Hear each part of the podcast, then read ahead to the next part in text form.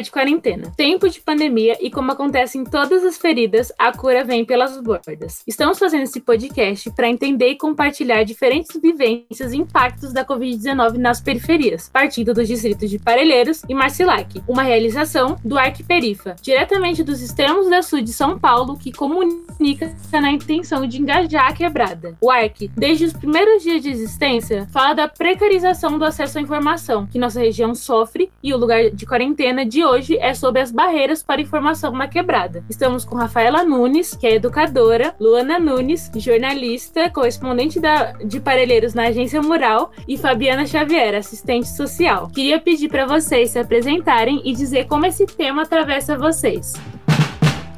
Olá, eu sou a Rafaela Nunes, tenho 22 anos, sou uma das mães mobilizadoras pelo Centro de Excelência em Primeira Infância e atuo diretamente na comunidade de, do Nova América, aqui no território de Parelheiros. Eu acho que esse tema me atravessa muito quando eu penso, principalmente durante essa pandemia, onde a gente precisou adaptar todo o nosso trabalho de articulação, de engajamento comunitário para o online, né? E como essa é, informação, esse acesso à internet dificultou muito o nosso trabalho de aproximação com as pessoas. E aí a gente entende é, o quanto a gente está numa sociedade desigual e que a informação não chega para todo mundo. É isso.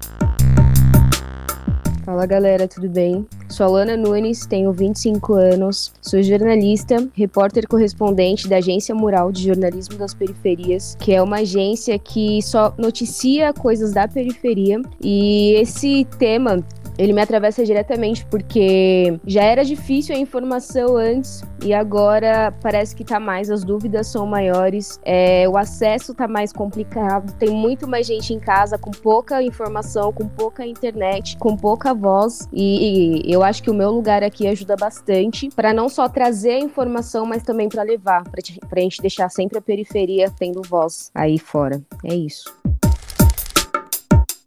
Olá, eu sou a Fabiana, eu sou assistente social, trabalho na área da saúde, na atenção básica de saúde, e esse tema é de extrema importância, né? É, nós tivemos nesse período do início da pandemia, é, e no qual nós tivemos que desenvolver algumas ações de prevenção. É, foi um, um, momento muito, muito difícil, porque além da, das questões né, que esse momento é, desconhecido, né, de como agir em meio à pandemia, a gente teve também que combater é, fortemente as, as, as, fake news, né, que é um tema tão presente nesse momento, infelizmente, e que por vezes vai, né, vai sustentando uma desinformação e colocando as pessoas em esse foi um, um desde, é, desde ações de prevenção, como também a, os recursos possíveis né, oferecidos, como o próprio auxílio emergencial, né, com um auxílio assistencial às famílias que por muita desinformação tem, poucas puderam acessar, né, e, e então foi é um tema bem importante, né, o momento, é, as questões da, de combate à Covid-19. Valeu, gente, muito prazer. Vou trazer uns dados aqui para a gente comentar. Os dados sobre as desigualdades digitais são retratados pela pesquisa TIC Domicílios 2019 e 20 milhões de domicílios, 28%, não possuem conexão à internet, realidade que afeta especialmente famílias com renda de até um salário mínimo, 45%. Numa matéria da ONU News, segundo a Sônia Jorge, diretora executiva da Aliança para a internet acessível. Ela diz: a população mundial que não tem acesso à internet está numa desvantagem terrível, não só no acesso à informação, mas no acesso à educação, dados sobre saúde, possibilidades de trabalho e formas de compensar a crise econômica. Outro problema que também é muito importante é que muitos não têm um acesso que seja bom o suficiente para, por exemplo, usufruir da educação em linha, informações de saúde ou simplesmente informação geral sobre o estado do país, os negócios, enfim, informações básicas.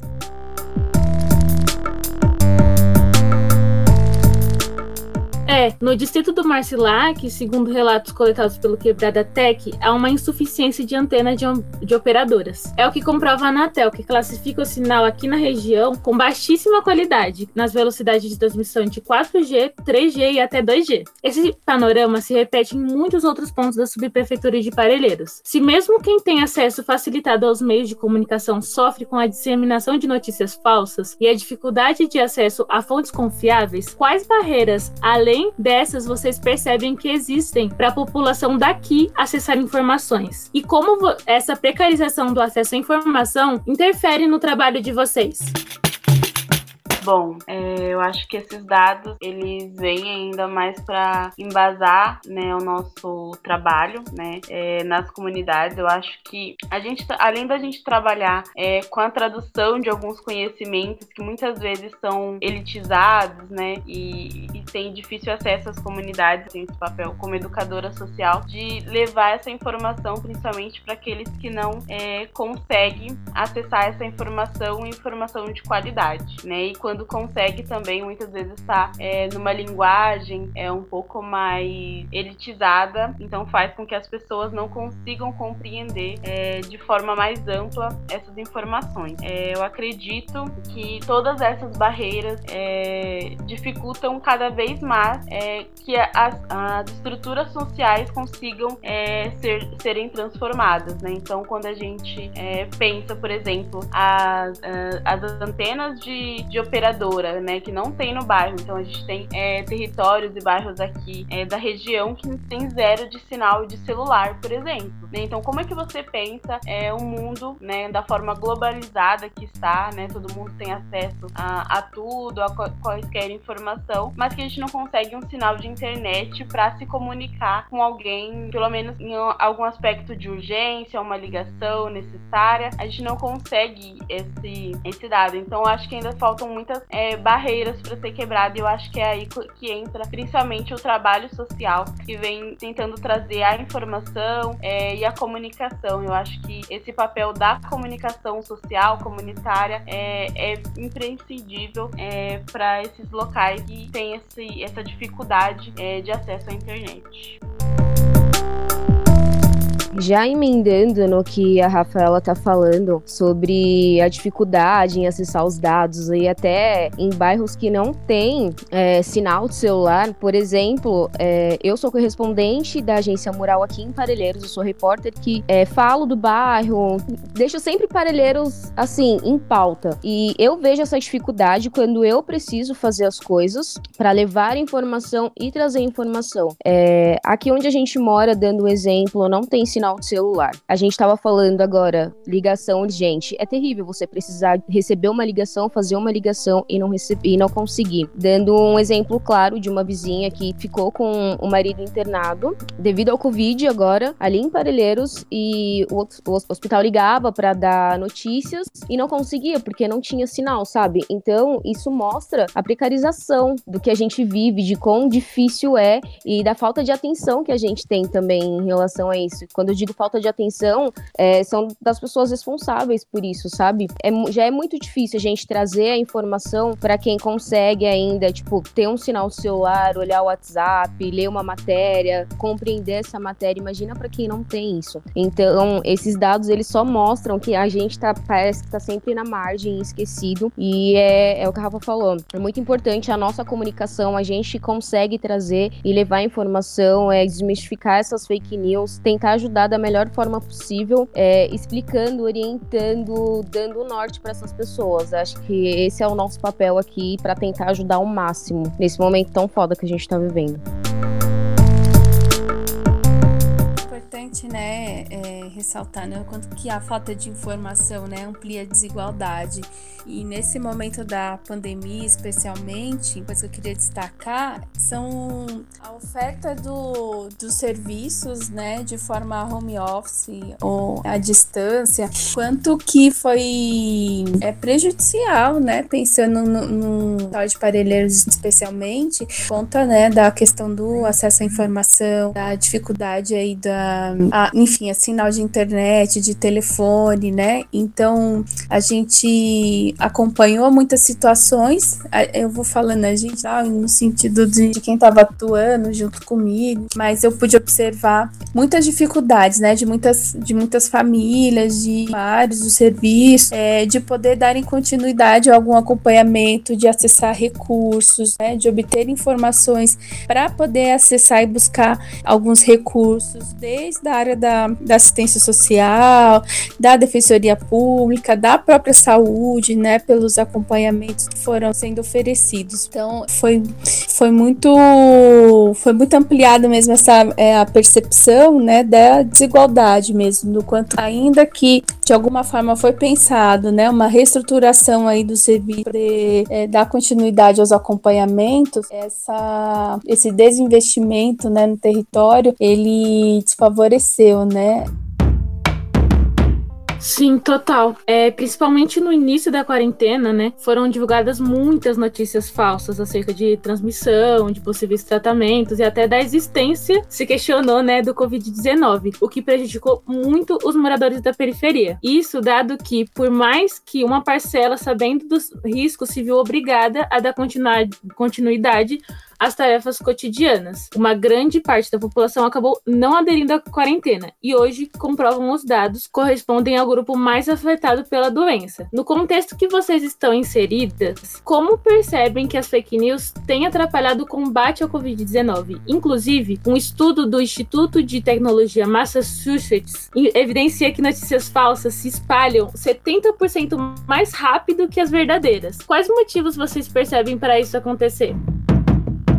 Bom, eu gostaria de trazer um, uma história, né, concreta é, de uma fake news que se espalhou muito no início da quarentena, que era sobre umas máscaras que estavam vindo, é, não, me, não me recordo se era da China, da Coreia, enfim, de algum lugar, né, de outro país que iniciou a pandemia, acho que é a China, e estavam divulgando essa fake news é, e a gente fez um trabalho muito bacana no início da pandemia com as costureiras, né, do, voluntárias dos bairros é, que produziram máscaras, né? E aí quando a gente foi pra rua entregar essas máscaras, é, tinha as falas assim, mas não é da China não, né? E aí a gente ficava, gente, como assim? É, enfim, algumas pessoas realmente não aceitaram, mesmo sendo máscara de tecido, lavável e tal, é, porque ainda estavam com a questão da, da fake news, né? Então eu fico pensando como que isso realmente impacta, né? E como que as pessoas realmente é, vão, não vão a fundo, né? Procurar saber saber se realmente é real essa informação, né? Como que, como que isso tem sido feito. Eu acho que tem tido um trabalho bem bacana é,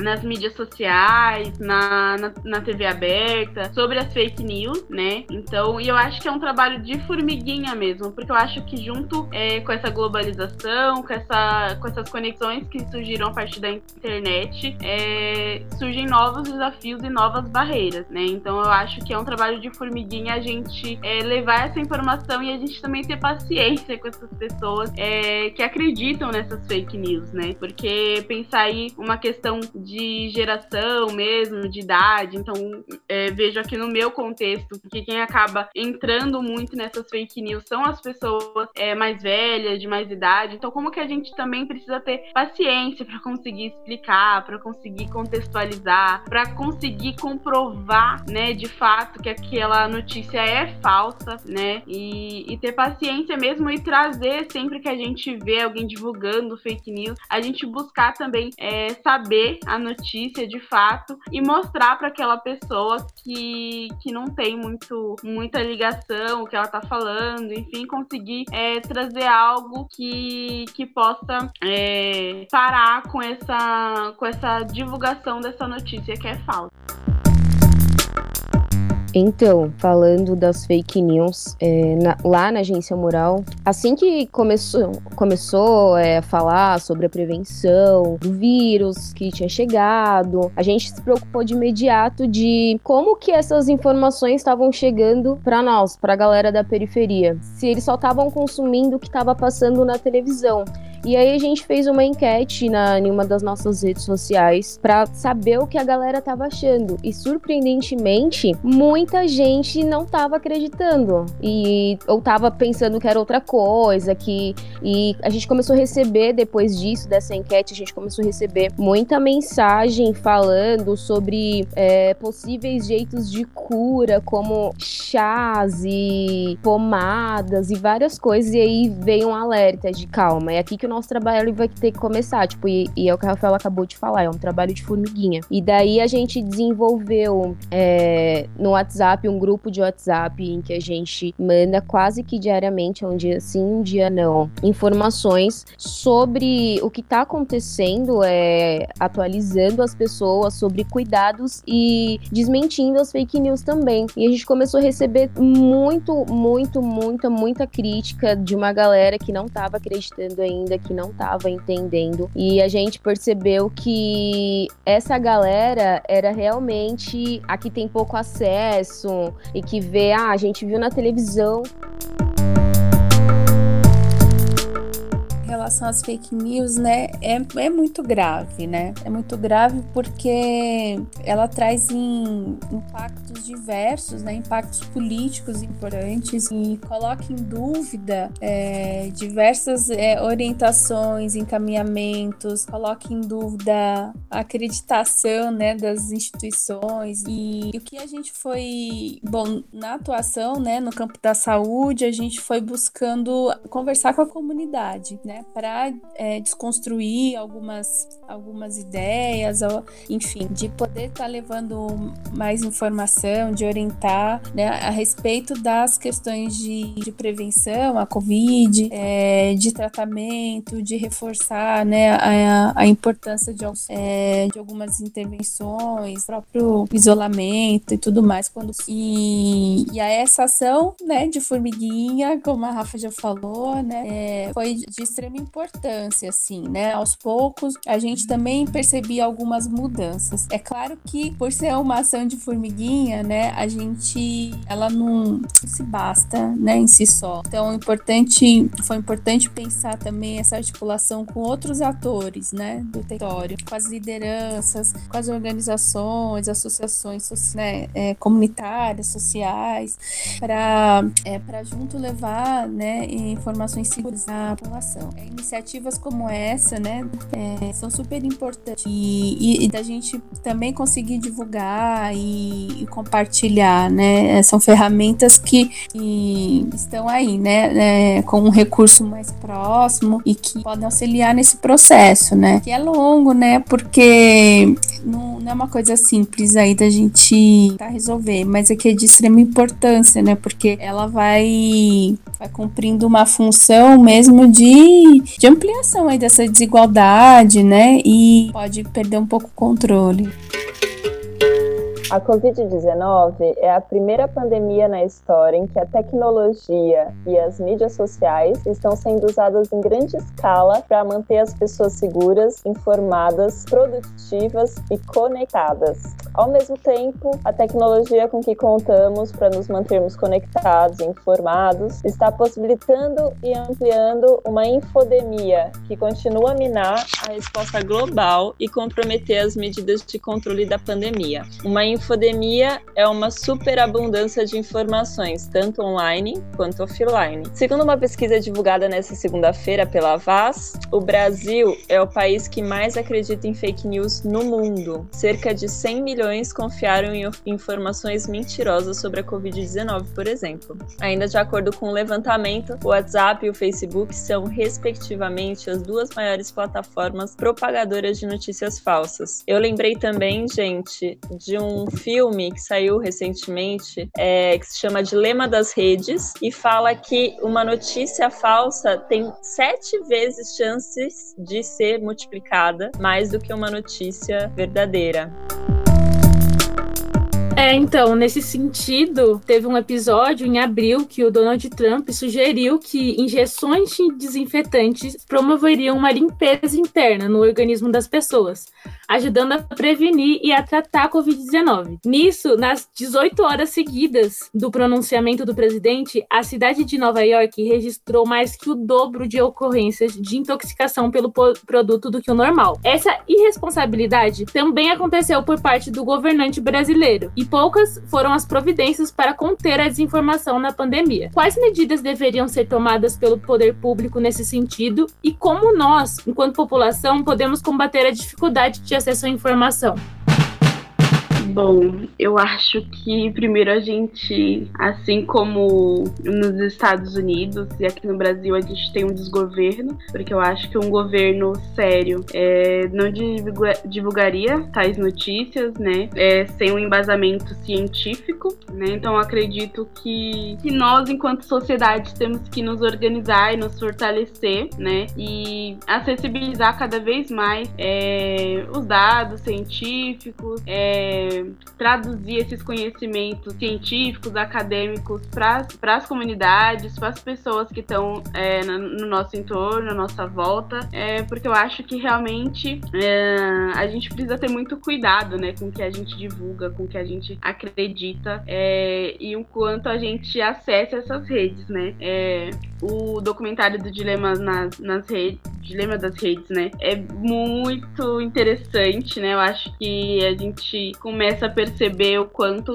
que é, a gente está conectado, enquanto os nossos dados estão sendo expostos na internet, né? Enquanto isso e quanto isso influencia, né, a gente, é, enquanto sociedade, né? Enquanto, o quanto que isso tem é, influenciado as nossas tomadas de decisões, é, e quanto a gente muitas vezes não está usando todo esse acesso à informação para trabalhar de forma é, aprofundada é, nos conhecimentos, enfim. Acho que é isso.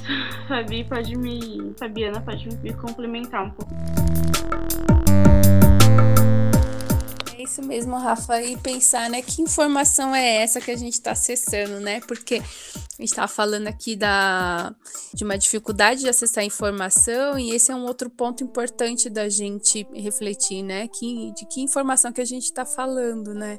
Porque com esse número né, de fake news assim, tão absurdo que a gente, que a gente vive aqui no, no Brasil, né? É, é inadmissível, né? Mais ainda que um representante político propague fake news, né? Eu penso que é, é, isso não poderia ficar impune, sabe? É, a gente fala na criminalização, mas é, isso ainda tá muito distante, né? De ser uma prática e, e da gente é, observar, enfim, acompanhar pessoas sendo responsabilizadas por isso, porque o, o, o, impacto é muito grande, né? E ele não é, ele não é sem querer, né? Ele tem uma intencionalidade, ele tem, tem um projeto, né, político por trás disso tudo. Então é muito sério, é muito grave grave, né? Como a Rafa falou, é né, de extrema importância que a gente também repense os nossos hábitos, né, de multiplicar, de, ou melhor, de replicar, né, as informações,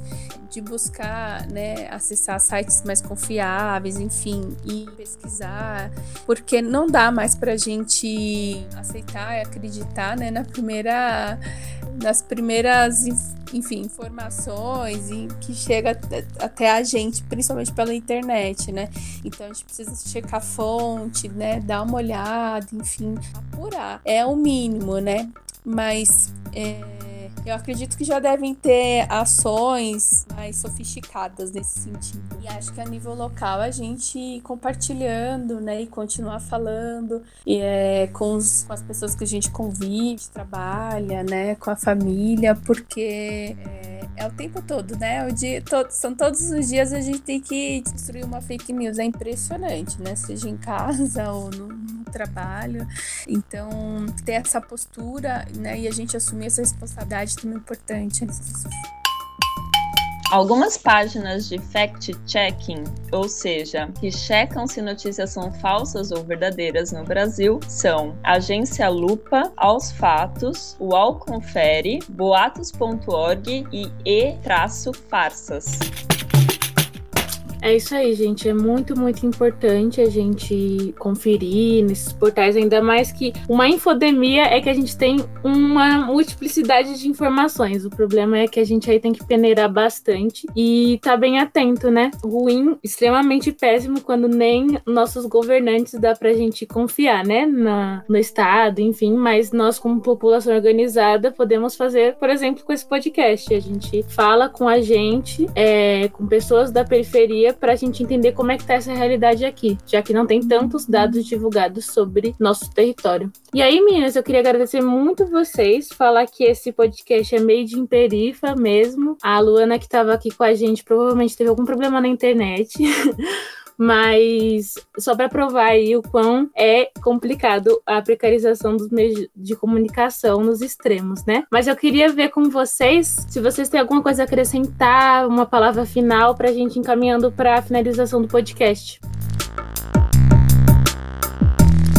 Ei, calma aí. Você curte o conteúdo do Lugar de Quarentena? Então, a gente está criando um espaço que discute as coisas que a gente discute aqui. Um espaço offline onde todas as pessoas podem acessar e com diversas coisas oferecendo. Sabe como que você pode usar para isso? Acesse catarse.me lab e lá você pode doar a partir de 10 reais, que vai estar tá ajudando a gente muito mesmo. Bom, agora que você já sabe da novidade, pode continuar a ouvir esse podcast. Bom, primeiramente eu queria super agradecer. Eu acho que Laura trouxe essa questão é, de como falta ainda, né, conhecimentos produzidos pelas quebradas, né, falta no sentido de ser divulgado, né, porque tem muita coisa bacana acontecendo. É, então queria agradecer, né, por esse momento aqui, por essa troca. Eu acho que a gente tem que fazer uma infodemia assim, é, de coisas boas, de conteúdos bacanas, é, que seja mais de imperifa mesmo, né, porque eu acho que tem muita coisa bacana é, sendo produzida e só precisa é, ser cada vez mais divulgada e, e, que consiga acessar mais e mais espaço. E também vou aproveitar para divulgar um dos podcasts que eu tenho ajudado a produzir também, que é o Vozes Daqui, é, daqui de Parelheiros, Vozes Daqui de Parelheiros, e a gente tem feito podcast também e também estamos com um jornal é, online, que era para ser mural, mas com a pandemia ele se tornou um jornal, um jornal online e eu acho que é isso. Vamos aí cada vez mais divulgar é, os conteúdos bacanas produzidos nas periferias e fazer uma infodemia de, de conteúdos made in perifa. É isso, gente. Aê, meninas, eu quero muito agradecer a oportunidade de estar com vocês nesse bate-papo. Foi muito legal. Sou fã, sou fã desse projeto e, e, é muito importante, né, que outras ações como essa, né, se desenvolvam. Né, esse projeto está acontecendo porque com certeza ele vai inspirar muita gente, vai levar muita informação, levar informação para muita gente. Então, parabéns pela iniciativa, né? E esse é mais um passo aí que a gente caminha na desconstrução de desinformação, né? Então é isso, gente. Quero agradecer e até uma próxima. Gente, antes da Fê finalizar, eu queria trazer uma coisa que a Lu não tá aqui com a gente, mas como ela disse, ela é jornalista, repórter, e inclusive tá com um podcast também que chama Em Quarentena, da agência Mural, falando sobre os relatos não só aqui do extremo sul, mas de periferias de toda a grande São Paulo. E tem o portal da agência Mural mesmo, com mais de 80 correspondentes produzindo conteúdo sobre seus territórios. Então não deixem de acessar lá, porque é informação de qualidade tem, Made in Perifa também. Pode finalizar, Fê.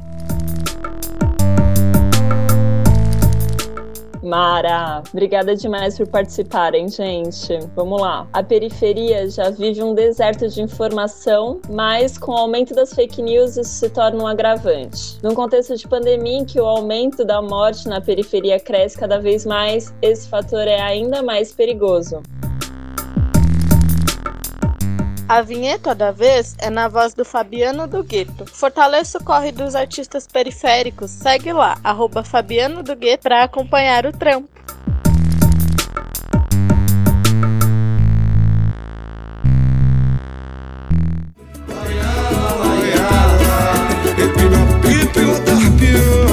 minha miséria fui bem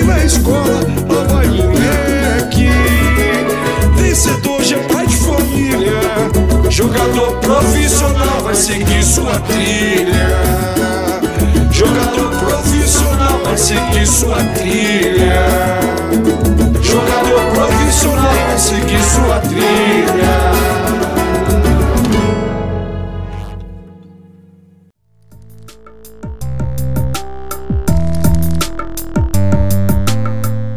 Me diz aí, tu curtiu a edição desse podcast? Bom, meu nome é Davi Biagioli e sou eu quem edita os, po- os podcasts do Lugar de Quarentena. Hoje eu vim falar sobre um curso bem legal que eu fiz que me fez aprender várias coisas do que eu sei hoje.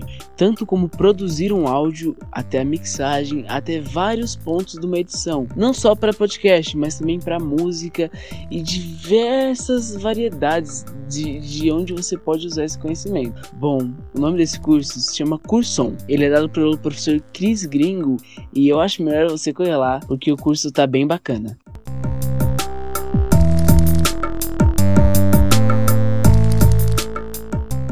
O Arquiperifa entende que uma narrativa não dá conta de cobrir a diversidade de experiências existentes e disso nasce o lugar de quarentena. Lembramos que as opiniões expressas pelos convidados não refletem necessariamente as opiniões e posicionamentos do coletivo. Se cuidem e até mais.